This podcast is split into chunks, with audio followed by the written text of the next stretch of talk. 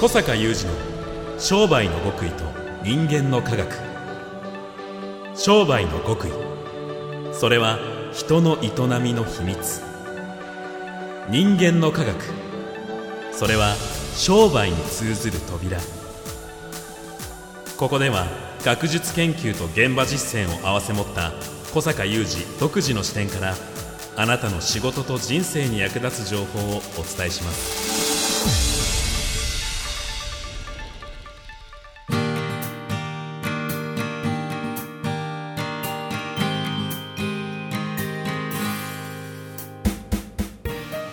こんにちは小坂雄二ですこんにちは、三代田悟です。2021年9月23日の番組です。今回もオンライン収録でお届けしています。はい宮田さんね、はいあの今日はですねうんあの、いきなり私が唇を切りましたがはい、珍しく。ははい毎月あのうちの会員さんからた届くたくさんのレポートの中で、まあ、とてもまたとりわけすごい話がありましてですねい。はい。ちょうどあの最近のメルマガにも書いたメルマガコラムにも書いたんですけどもはい。これをちょっとぜひね今日は宮田さんとの対話を通じて、えーポッドキャストのリスナーの皆さんにもぜひお伝えしたいとワクワク経歴にお伝えしたいというものがあるので、今日はその話をいたしたいと思います。お言葉ですけれども、小坂さん。はい、もうすごい話はたくさん伺ってきたので、うん、ちょっとぐらいのすごい話では正直、わ私もあのリスナーさんも驚けなくなってるかなと思うんですけど、一応ちょっと業種だけ伺ってもよろしいですか、その会員さんの。墓石屋さんです。破壊者さん、すごそうですね、それは。墓石屋さんすごいです。は はいい。では、お願いします。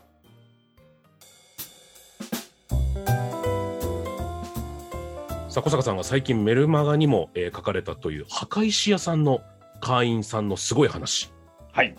これですね、何がすごいかというと、はい。今墓じまいっていうのがですね、実はこの業界のお仕事としてすごく増えてきていて、墓じまい。墓じまい、つまりもうお墓を閉じるって言いますか、わかります？そのおお寺さんにお墓とかありますでしょはい。う。もう、あの、まあ、お参りもできないし、まあ、ええ私たちにはもう必要ないということで、やめられるっていうことですよ。えー、あうん。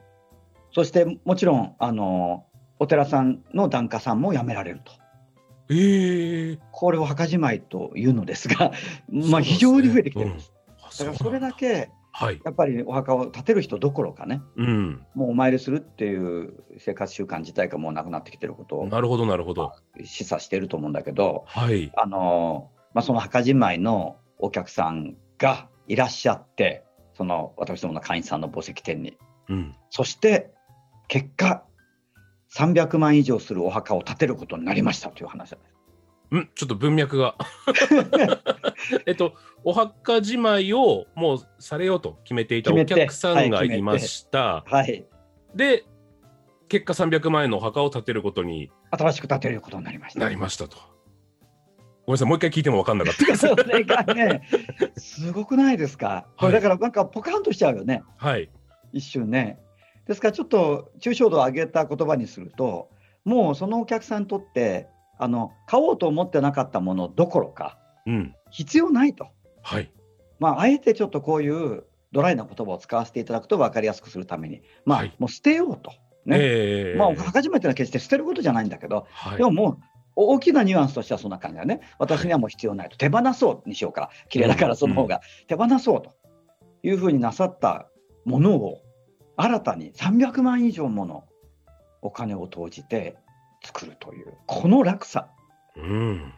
で、私はあの、ワクワク系ではもうかねてより価値創造型のビジネス、価値創造型経営っていう別名ですから、はい。お客さんが欲しいと思っていなかったり、買おうと思っていなかったものが、ワクワク系の人々、えー商人の方々に出会うと欲しくなったり、買いたくなったり、あの、あ、これは自分にとって必要なものだったんだって気づいたり、うん。そうしてその価値を生んで、結果的には買っていただいて売り上げを生むっていうところが、まあ、ワクワク系の一つ重要な活動じゃないですか。まさに活動であり存在意義とも言えると思うんだけども、ところがですね、まあこれはゼロからの出発だよね。そういう意味では。お客さんは買おうとも思ってなかったわけだから。でもこの場合はかなりマイナス度高いでしょ。そうですね。もういらないっていうものですからね。そう。しかもなんか、あ、もうこれ着れなくなった服だからいらないとかじゃなくて、えまあですね、あまずあの、今金額を先に言いましたけども、大きな買い物になるえし、はい。やっぱりやめようかな、だから買ってからやっぱりやめようかなってこう気軽にできますよね。ええええええ気軽にできない。それからそもそも墓じまいをやられようとする方のご事情っていうのがあるんですよ。うん、もちろんそうですね。単にそのうん持ち物がもう必要じゃなくなったからとか、そういうことで手放されるわけじゃないんですうよ。んうんやっぱりお参りにもう行けないとかね、うんこう手放したくないんだけど無理とかね、うんうんもうそういう諸事情、まあ、この度のお客様もご実家がありましてですね、えーもう親族は遠く離れたところに住んでいると。うん。なるほど。はい。で最後におお残りになってたお母様がお亡くなりになったと。もうこれはですね、お参りできないなと、お墓を守れないなというこう諸事情があって、うん話し合われての結論ですから、うん。これをね、まあ結果的に覆すという、こういうこの落差をはい。埋めることができるのであれば、ここに商売の無限の可能性があるんだって私思うんだよね。そうですね。ねなんかもう現代的な考えで、もちろんそのお墓と比べるものではないということを前提にちょっとお話しすると、やっぱりいらないというか、もう自分にとってはあの手元に置けないとか、手放さなければいけないというものを、そのなくしますという手続きに行ったときに発生するお金なんていうのは、せいぜいその解約料とか、え、もう本当にそうですね。やっぱりそうも費用はかかるんでね。えーお墓撤去するとかねうん、イメージしか、というか、しか想像できないですね。そうですよね。ですから、まあ、結論から言えば、その300万以上かけて新しくお墓を建て直すことになられたということは、もう全くその手放そうという心境からですね、これは自分たちの人生にとって、これから新しく建てるということはお参りをするということだから、うん遠くから行かなきゃいけないと。だけど、はい。それぐらい必要なものと大切なものなんだという、そこまで上がったということだからうね。ーん、すごい。すごいなと思って、そしてまあさっきから申し上げているようなワクワク系のかねてよりの価値創造型ビジネス、価値創造型経営というもののスタンスから、もうこれはもうモデルみたいなね、うんうんお手本うんみたいな、これができるのであればというようなことでちょっと興奮気味で、これはもうメルマガコラムのあの読者にも読んでいただかないといけないという。うんこのメルマガのね、そのなんでわざわざこうこう、これはと思ったらメルマガメルマガの読者に向けて書くかっていうと、やっぱりあの、これちょっと話がメルマガの方に行っちゃいますけども、あのコラムっていうコンパクトなサイズで、はい。えー日経 MJ っていう新聞にずっと私書いてたじゃないですか。ええ、えこのコラムっていうコンパクトなサイズってやっぱ1分足らずで読めるので、うんうんやっぱここに学びが凝縮されるって、やっぱ学びやすいんですよね。あの本当にさらっとそこで学びが入ってくるし、あの私の日経 MJ のコラムがあの500回以上も14年も続いたっていうのは、当然日経市場で非常にあの評判が高かったからですけれども、はいまあこういうところですよね。ですからこの、この話戻るけど、お墓の方に、この事例って、まあその、そう頻繁に起きるものじゃないと思うんですよ。ここまでのものはね。うん。やっぱこういう事例を、本当に現実を作ってくれた人に対する、僕はなんか感謝もあるんだよね。イフというかね。うんうん。そして、まあ、くどいようだけども、そういうある種の奇跡がここに減少化するということは、うんこれは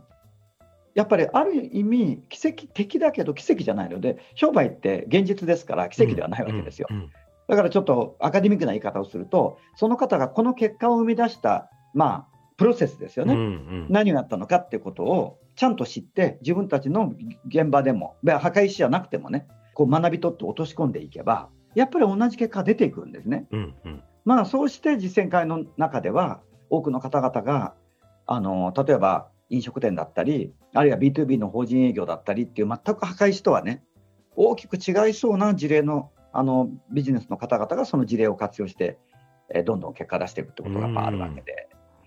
だこれぐらいすごいことっていうのは、これは、まあ、それでポッドキャストでも喋ってるんだけど、うんまあ、あらゆる私に接点を持ってくれてる方に届けないといけないと。そしてこの可能性をね、はい。感じていただきたい。これぐらい可能性があるということですよ。あなたの仕事にはという。やはりその結果だけではなく、その事例の紹介のされ方も、あの昔拝読したコラムのように、こういうアプローチを経てっていうところも小坂さんは書かれていて、それをちゃんと。さすがにね、話すごすぎて、はい。あの今回のコラムでは何回かに分ける分けるんだけど、え分けるんだけどね。だけど大事なことは、あの今、宮田さんがまさにおっしゃったことで、やっぱり事例の学び方の最大のポイントっていうのは、結果を見ないことなんですよ、結果だけを見ない。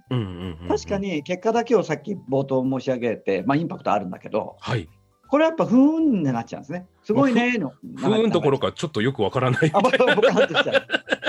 だからすごい大事なことは、はいここからの学びはっていうさっき申し上げたこの結果が生まれるプロセスの部分、はい。結果が生まれる原因の部分うんうん。この学びがものすごい大事でえある意味私の技能でもありますけどえもはい。ここの分析力ですよね。うんこれは分析ができるから再現ができるわけでうんうんでそういう中でも特にこことここみたいなねうん。そういうあの最も重要な、最もその結果を生み出すのに重要かつインパクトのある原因をピックアップして、この事例からの学びはっていうふうにやるわけですよ、これなるほど。うん。で、これはまあ必ず重要そのオチがあるのね。はい。時々ね、その事例によっては、あの間違って学びやすいものってあって、あ例えばお店の話なんかで店頭のポップにこう書き換えたら10倍売れるようになったみたいな事例を書くと、あそのそう書けばいいんだみたいなね。うん例えば、あの何々、あのプリンありますって書いたら10倍売れるようになりましたって言うと、ああの何々って書けばいいんだなって間違った学び方をしちゃうので、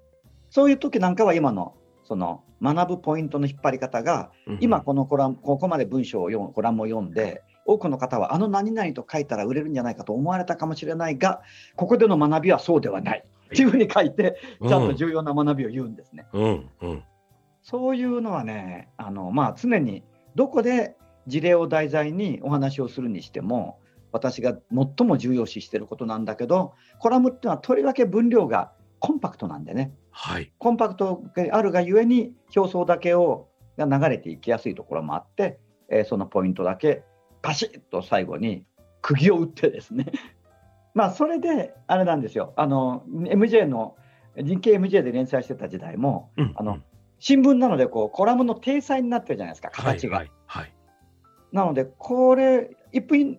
足らずで読めるので、ええもう1分間学習ですよね。はい。それでよくね、企業さんの社長さんやマネージャーの方から言われてたのは、それをこう共有すると、社員でね、うんうんうん。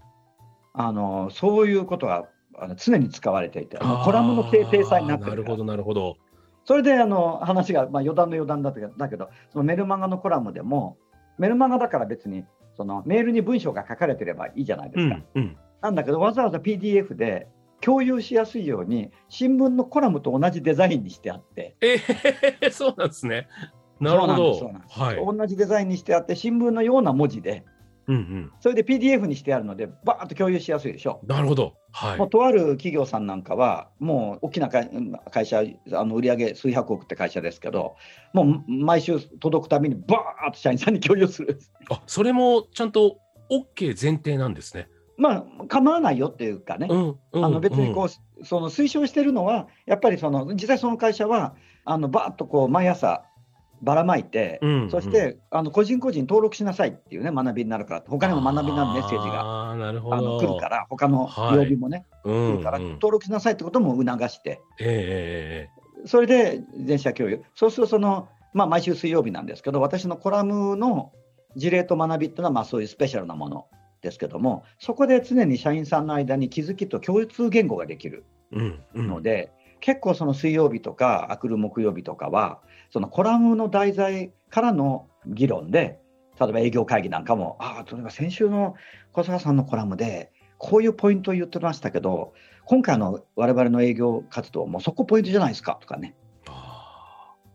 なるほど。うん、でそれはそのハウツーだけを喋るとまた共有しづらいんだけど、はい。あの事例から学びのポイント、時にハウツーなので、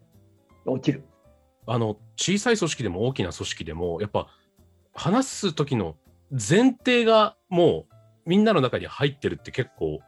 だいぶそれで差がつきそうですね。やっぱりね、結局重要なのは共通言語とか共通、うんうん。それがずれてる、例えば同じ会社の中の同じ営業って言っても、実は営業ってのはこうするべきだとか、今回のこの新商品をセールスしていくには、ここがポイントだと、みんなずれてるんですよ、うん割と頭の中がずれてるんですね。そのずれてるのを、その枠分けである意味揃えて、枠分けを活用して揃えていくってことなんだけど、言い方を変えれば、そこに事例がついてるので、結果でしょう、それは。明らかに結果が出たもの、まあ、今話を再び宝石店に引き戻してくると、はい。そういうこうマイナスの心境から300数十万をだ出されてあのもうしかもその親族みんなが意見が一致して改めて買い直すみたいなねところまで人の気持ちを引き上げることができるのであればそして結果的にもう親族一同大満足なんですよ。うんうんうんで本当に感謝されてるんですね。はい。やっぱりあの時はい分かりました見積もりはこれぐらいですじゃあ墓じまいはこういう手順でってやられてたら今の私たちはありませんってことでしょうん。だからもう人生が大きく変わっちゃうわけですよ。いやー、気になる、そのアプローチ。そうですよね。そうまあそうなんだけど、はいこれ気になった方は、まあ、登録していただくとね、ぜひ皆様。まあ読めるわけなんだけど、はい。その大事なポイントをちょっとここでせっかくポッドキャストのリスナーさんたちに共有しておくと、はい。まずね、じゃあどんなテクニック使ったんだろうみたいな興味を持たれる方いらっしゃると思うんだけええども、えここで重要なのは彼がそのどんな人にも墓を売ろうと思ってテクニックを駆使してるわけではないことなんですよ。えうん。これが非常に重要なポイントで、はい。どんな具体的なことをしたかの根っこにある重要なところなんですね。まあ、つまり、もう少しそれを具体的に言うと、彼はとにかく常にお墓は大切だと思ってるんですよ。はいはいまあ、はい。非常に重要なことなんだけど、お墓は大切だと思うんですね。だからええお墓を建てたり、墓じまいをしたりっていう仕事をやってる感覚じゃないんですよ。うんうん。という意味ではね、お墓が大切なので、大切なものを守ってるとか、うーん。大切なものをまたそのあるご家族が新しくまあ、私も自分でお墓建てたので分かりますけど建てられることを支援するとかそういう感覚なんだよねだからお墓じまいの方はまあもう墓石屋さんとしてはあ明らかに切れていくお客さんじゃないですか。それ最後の仕事でしょ、うんうんでも違うんですよ。彼にとっては徹底的に絆作りするしもう納得して納得して納得して墓じまいしていただきたいと思ってるのでもう徹底的にいろんなこと語るわけなんですね。いろんなこと語るっていうのは、うんうんうん。いやお墓の大切さですよ。だけどその覆そうと思ってやってるんじゃないんですようんうんそういうことを知らないで墓じまいされるっていうことは後で後悔する可能性があると、うんうんうんここにフォーカスしてるんですね決してその根負けするまでセールストックをしたっていうことでは全然しませんないってことですよね。そもそもお墓を買いに来た方にもそんなことしない人なのではあ、なるほど。だけど、お墓で特許取ってるぐらいこだわってるんですよ、お墓に対しては。うん技術者でもあるね、特許うん取ってるぐらいだから。うん技術者でもあるんだけど、まあまあ根っこはそこよ。だからもう徹底的に話すわけ。でそうすると、やっぱり後悔されるって方がおられるわけですよ、巷には。。うんで、それは業界の方だから聞くわけですね。うんだそういうような体験談なんかも見聞きされたことを聞く聞いあのお話、まあ、お寺さんからも聞くからね、話したり、いろいろ。でもいきなり、はい、見積もりはねっていかないわけです。うんしかもまあ遠く離れてる方ですからね、わざわざですから、まあ、ちょまずお墓見に行くんだけど、でもうすぐ見積もりは出せるんだけど、うんうんとにかくまずあのいらっしゃった時に話しましょうということで、ご実家の整理をなさった時に、こんこんとこう話語り合ってですね。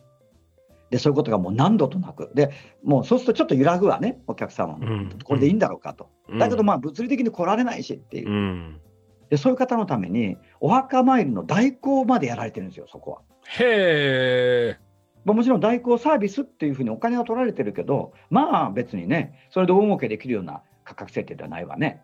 だからもう一重にお墓が大事という、僕うんはそこなんですよね。一重にお墓が大事。で、1年かかっても2年かかってもいいから、とにかく納得される結論を出してくれと、親族で。うんうんその上で墓じまいは喜んで受けさせていただきますなんだね。で、その1年、2年話し合われる間、ご不安なこととか聞きたいこととかあったら、もうメールでもお手紙でも、ズームミーティングでも何でもやるから言ってくれと。そういう人なんですよ。なるほど。もうなんか本当のポポカーンからちょっと少し、その道が見えてきた。道が見えてきたでしょ。はい。でもちろん、既存のお客様にもそういうマインドで徹底的に接するもんですから、今、そのお墓屋さん、忙しいんですよ。もうどんどん注文来るんです。どんどん注文来るっていうのは、もうその既存、は既存のお客さんの話だけど、やっぱりお墓を建てていただくなら、もう絶対あそこがいいよって、もうみんな思ってるんだよね。うんうんうんでもう周りの人たちに言うわけですよ。でそういうことで今もう完全なる土台ができてる中での今のお話はちょっとびっくりしますよね。そんな濃さのエピソードがコラムとして、えーメルマガで届くと。まあ、具体的にやったこともあるので、はい。まあ、そそれそういうところもこう言ってね、例えば彼がどんなことをお客さんに伝えたのか、やっぱりまあここでちゃんと言っておくけども、例えばそこで大事なことってやっぱりそのお墓が大切だよってことを言うのも大事なんだけど、うんうん。ここでお客さんの心が、まあ、いい意味でね、恨むからじゃないいい意味で揺らぐのは、やっぱり後悔するっていうポイントにフォーカスすることですよね。うんうん。やっぱり人っていうのは得られるメリットよりも、あのデメリットの方がやっぱ大きく心が動くので、ここはその彼の気持ちとも合致するじゃないですか。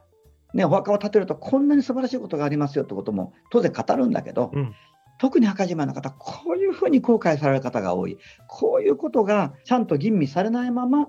しまってしまった後に起こってしまうとかね、ここはやっぱりきちんと整理してうん。語られたりとかね、まあ、これはこれでマーケティングのその心動く、そのワクワク系的なマーケティングのセオリーにのっとった、だからちゃんと思いだけをただ単にぶつけてるわけではなくて、はい。その学んでいるワクワク系のセオリーにはのっとった情報をまとめて、整理して、きちんとお伝えしていく、それからさっき申し上げたように、と通常、ワクワク系では、これから長くお付き合いしていこうとしているお客さんにやるべき絆作り活動っていうのは、彼は墓じまいのお客さんにもやられるわけですね。はいでもちろん墓じまいになった、結論になったとしても、その後もずっと継続的に絆を育んでいくということなわけですよ。はい。さん、オはい。ープニングで疑ってすいませんでした。あのすごい話で。いやいやいや。いやーね、まあ、もう唐さん重ねて一言ね、もう,、はい。もう一度整理しますけれども、はい。やっぱり私がこの事例を読んでとても、やっぱりこれは伝えなきゃと思ったことは、やっぱりそのお客さんのお気持ちの落差を埋めて、新たに買うという、それだけのものを買うという行動を埋めるのであれば、うんそれは自分の仕事ってものに繰り返ってみたときに、どれぐらいそこでやれることがあるだろうかっていうね、ことをすごく思わせてくれる。で価値創造ってポテンシャルあるなっていううね。ーん、まさに。はい。はい、で我が道を行けるのでね、いかに周りがどんどんどんどん墓じまいが増えていってても、自分の仕事の現場では違う世界があるというね、あのことだとも思います。はい、はいえー今回お話にも出ました。毎週水曜日配信の小坂さんのコラム。毎回実践会の会員さんの事例を題材に学びが得られる小坂雄二の知恵のミックスジュースは、えー小坂さんのホームページ小坂雄二 .com からご登録いただけます。小坂さんありがとうございました。ありがとうございました。小坂雄二の商売の極意と人間の科学。ここまでのお相手は小坂雄二と三代田悟でした